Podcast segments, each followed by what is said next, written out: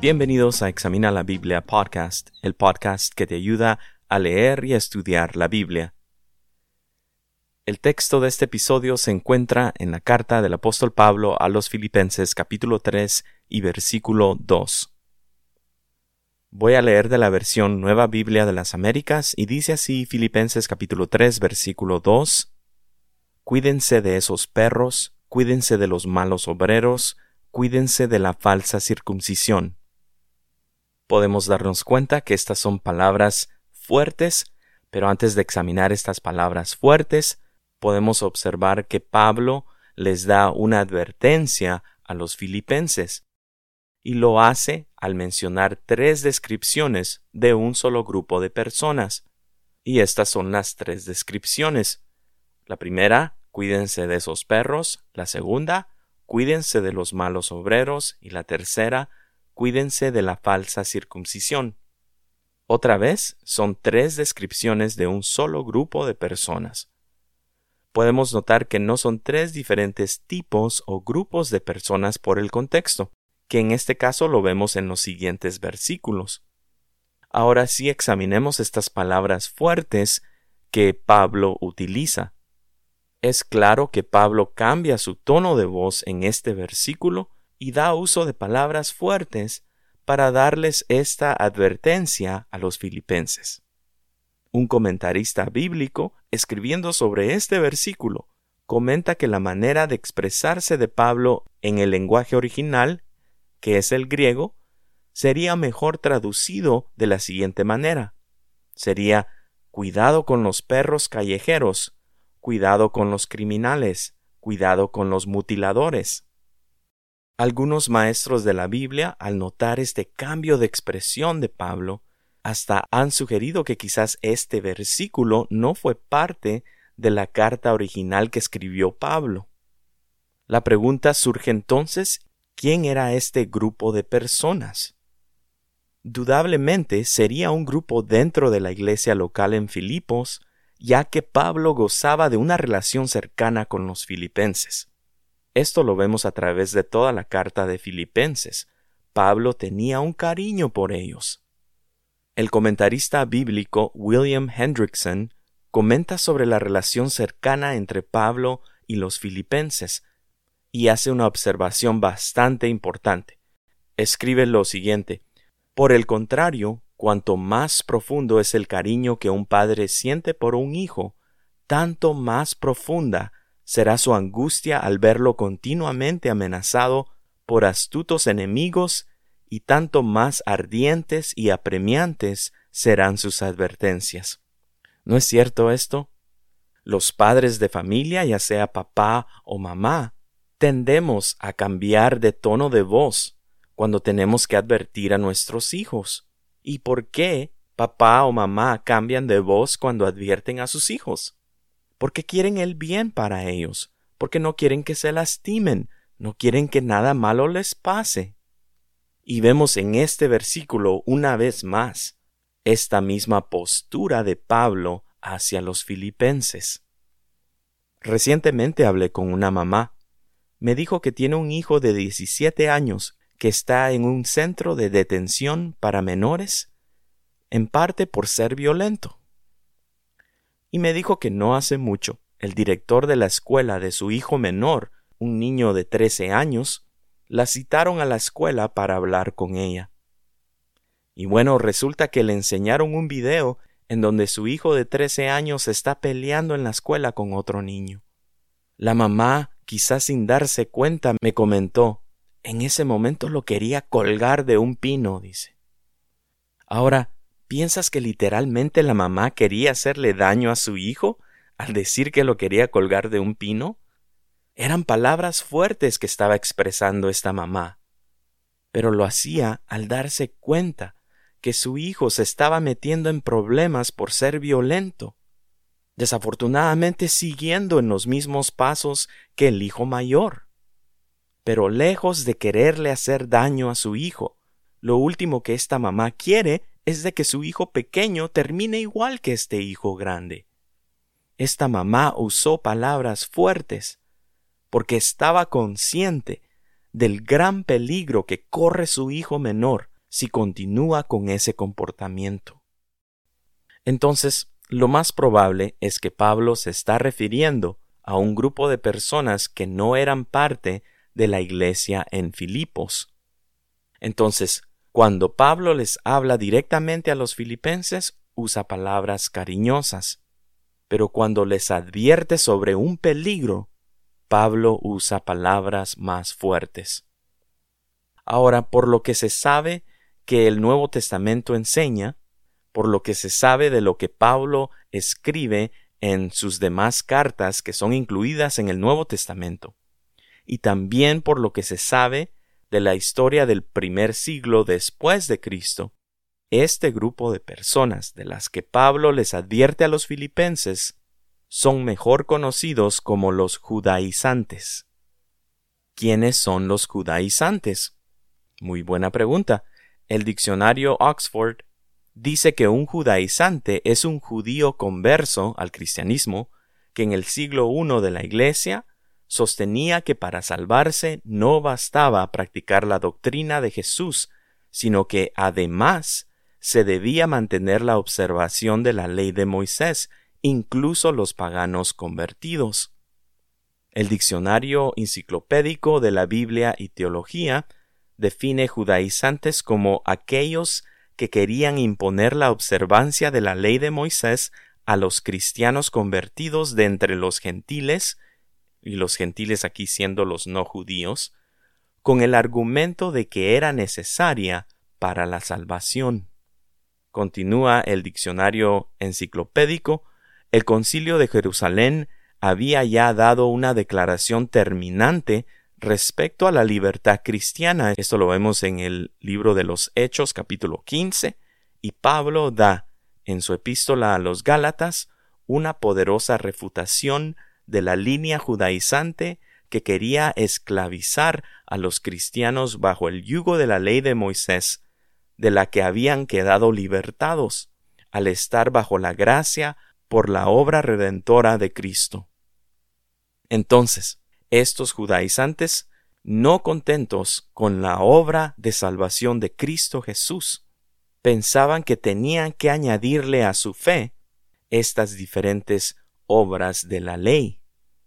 Sin embargo, es importante notar que ni Jesús, ni los discípulos, ni Pablo enseñaron acerca de esto. Esto es lo que los judaizantes estaban tratando de enseñar. Entonces, esta postura de los judaizantes iba en contra del mensaje del Evangelio que es sólo por fe en Cristo Jesús. Por eso es que Pablo les está advirtiendo a los filipenses y utiliza palabras fuertes para realmente quedar claro que este grupo de personas era un peligro para la vida de fe de ellos. Ahora miremos las tres descripciones que Pablo utiliza para referirse a los judaizantes. Vemos que dice Pablo, cuídense de esos perros. Y es curioso notar la ironía que Pablo utiliza al llamar a estos judaizantes perros, porque eran ellos los que llamaban a los no judíos perros. Entonces Pablo le llama perros a los que llamaban a otras personas perros. en este tiempo donde Pablo escribe esta carta, era común que los judíos se referían a los no judíos, también se les conoce como los gentiles, o los romanos o los griegos, básicamente las personas que no eran judías, como perros. Era un término de desprecio. También en este mundo antiguo se usaba la expresión perros para insultar a otra persona, pero los judíos y los judaizantes lo utilizaban simplemente para referirse a una persona que no era judía. Yo creo que hasta hoy el ser llamado perro no es algo bueno, ¿verdad? Pero mucho menos cuando Pablo escribe esta carta. Ahora, hablemos un poco sobre los perros en general.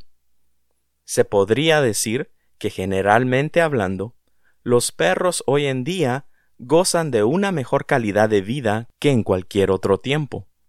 Por lo menos aquí en los Estados Unidos, los perros se consideran como miembros de la familia de sus dueños, y algunos hasta gozan de lujos. Unas personas, antes de tener hijos, o en otros casos en vez de tener hijos, deciden tener un perro, y los consideran y tratan como sus propios hijos. Los perros aquí tienen su propio espacio en la casa, su propia cama, su propia comida, tienen visitas regulares al veterinario y también se los llevan para que los bañen y les corten el pelo y les corten las uñas. Viven bastante bien los perros hoy en día, ¿verdad? Pero no siempre fue así.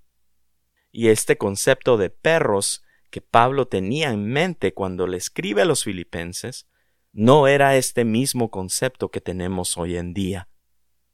Otra vez el comentarista bíblico William Hendrickson dice perros los llama, y no precisamente de los que se tienen en los hogares y a los que se les guarda con cariño, sino de los que andan sueltos, sin amo, salvajes y asquerosos, perros que se pueden ver en cualquier parte, vagando por la basura y las inmundicias de la calle. Qué fuerte es esto, ¿verdad? Y este término era lo que los judíos y luego los judaizantes utilizaban para describir a los que no eran judíos. Entonces Pablo astutamente toma el término perros y se los arroja a los judaizantes. Continúa Hendrickson, dice, al comparar a los judaizantes con estos repugnantes comedores de basura, Pablo tiene en mente todos, o por lo menos, algunos de los siguientes detalles. ¿Son estos perros sucios e inmundos? Así son también los judaizantes en cuanto a los motivos que los impulsan. Estos aullan y gruñen, también los judaizantes profieren clamores y airadas palabras contra la verdadera doctrina. ¿Son codiciosos y desvergonzados? Esos también quisieran devorar la iglesia. ¿Son estos perros despreciables? También lo son los judaizantes. Continúa también Hendrickson, se podría añadir otras características comunes a los perros y a los judaizantes tales como insolencia, astucia y vagancia. La metáfora, dice Hendrickson, era en verdad adecuada. Entonces empezamos a entender lo que Pablo quiso decir cuando les llama perros a los judaizantes. Por eso es que también otro comentarista bíblico, Frank Thielman, traduce este texto del original al español como cuidado con los perros callejeros. Ahí le da un mejor sentido a lo que Pablo quiso decir. Continuemos adelante con la segunda descripción de Pablo cuando dice cuídense de los malos obreros. Y aquí tenemos que recordar que Pablo ya se había referido a unos que predicaban a Cristo sin las mejores intenciones. En Filipenses capítulo 1, versículo 15, 17 y 18 dice, Algunos a la verdad predican a Cristo aún por envidia y rivalidad. El versículo 17 dice, Aquellos proclaman a Cristo por ambición personal, no con sinceridad. Y el versículo 18 dice, entonces, ¿qué? Que de todas maneras, ya sea fingidamente o en verdad, Cristo es proclamado y en esto me regocijo, sí, y me regocijaré. Entonces aquí vemos dos grupos distintos. En el capítulo 1, Pablo se está refiriendo a alguien que, pues tal vez sin las mejores intenciones, pero que al final del día estaba predicando a Cristo y solo a Cristo pero no así con los judaizantes. Los judaizantes estaban predicando un evangelio irreconciliable con el evangelio que Pablo predicaba, que decía que era sólo por gracia, sólo por fe en Cristo Jesús. Entonces, los judaizantes sí predicaban fe en Cristo Jesús, pero a esta fe le añadían las obras de la ley. Y las obras mayormente eh, ceremoniales de la ley, cosas como lo era la circuncisión. Entonces, lo que sucede cuando al Evangelio se le añade algo es de que este grupo de personas que, que hace esto se convierte en lo que se llama una secta. Y según la Real Academia Española, una secta es una doctrina religiosa o ideológica que se aparta de lo que se considera ortodoxo. Entonces una secta es cuando se cree mucho de los aspectos, en este caso del cristianismo, con la excepción de que le añaden otras creencias. Entonces, estos judaizantes, este grupo de personas que querían infiltrarse en la iglesia, eran malos obreros, porque ellos tenían un pensamiento incorrecto sobre el plan de salvación para el ser humano. Y tristemente esto lo vemos hoy en día también. Y esto se ve en diferentes tipos de enseñanzas, donde tal vez se basan en, en algo que está escrito en la Biblia, pero que no fue algo que Jesús haya enseñado cuando estuvo aquí en la tierra, o que ninguno de sus discípulos enseñó, y que tampoco Pablo haya enseñado a través de sus cartas. Entonces hoy en día nosotros también tenemos que tener cuidado de estas cosas. Hay algunos cristianos hoy en día que también quieren seguir ciertos aspectos del judaísmo, pero estos ya no son necesarios y particularmente no es un requisito para la salvación que es solamente por fe. Continuemos con la tercera descripción. Pablo dice, cuídense de la circuncisión falsa. El lenguaje original realmente se traduce como cuidado con los mutiladores. Otras versiones de la Biblia sí traducen mejor este, esta parte, la versión Reina Valera 1960 dice guardaos de los mutiladores del cuerpo. La Reina Valera antigua dice guardaos del cortamiento. Entonces, estos judaizantes creían que creer en Cristo Jesús no era suficiente para la salvación, que aparte de creer en Cristo Jesús, un hombre debía circuncidarse también así como lo hacían los judíos en el Antiguo Testamento. Ahora, la circuncisión en el Antiguo Testamento o en el Antiguo Pacto sí era importante. El comentarista bíblico Thielman otra vez, hablando de la circuncisión, escribe la circuncisión física era una marca visible que identificaba a aquellos que la tenían como miembros de Israel el pueblo escogido de Dios. Pero Pablo insiste que la circuncisión ya no era necesaria para la salvación del ser humano. Hay una historia en el Evangelio de Mateo, en el capítulo 15, y quiero leerla para empezar a concluir. Empezando del versículo 21 dice, Saliendo Jesús de ahí, se retiró a la región de Tiro y de Sidón, entonces una mujer cananea que había salido de aquella región comenzó a gritar Señor, hijo de David, ten misericordia de mí. Mi hija está terriblemente endemoniada. Pero él no le contestó nada, y acercándose sus discípulos le rogaban Atiéndela, pues viene gritando tras nosotros. Y Jesús respondió no he sido enviado sino a las ovejas perdidas de la casa de Israel. Pero acercándose ella se postró ante él, diciendo Señor, ayúdame. Y él le dijo No está bien tomar el pan de los hijos y echárselo a los perrillos. Ella respondió Sí, Señor, pero también los perrillos comen de las migajas que caen de la mesa de sus amos. Entonces Jesús le dijo Oh mujer, grande es tu fe, que te suceda como deseas. Y su hija quedó sana desde aquel momento. Esta historia nos muestra cómo en Cristo Jesús ya no hay diferencia entre judío y griego. Todos pueden recibir la salvación gratuita de Dios por gracia y por fe en la obra perfecta de Cristo Jesús. Sean judíos o no judíos, todos son lavados por la sangre de Cristo. En otro tiempo sí había una diferencia entre el judío y el no judío. Hasta Jesús le llama perro a esta mujer cananea que no era judía, porque en ese entonces, cuando todavía no estaba terminada la obra perfecta de Cristo Jesús, la mujer cananea, así también como cualquier otra persona que no es judía, estaba en calidad de un perro callejero. Pero en Cristo Jesús todos podemos ser rescatados y todos podemos ser llamados hijos de Dios.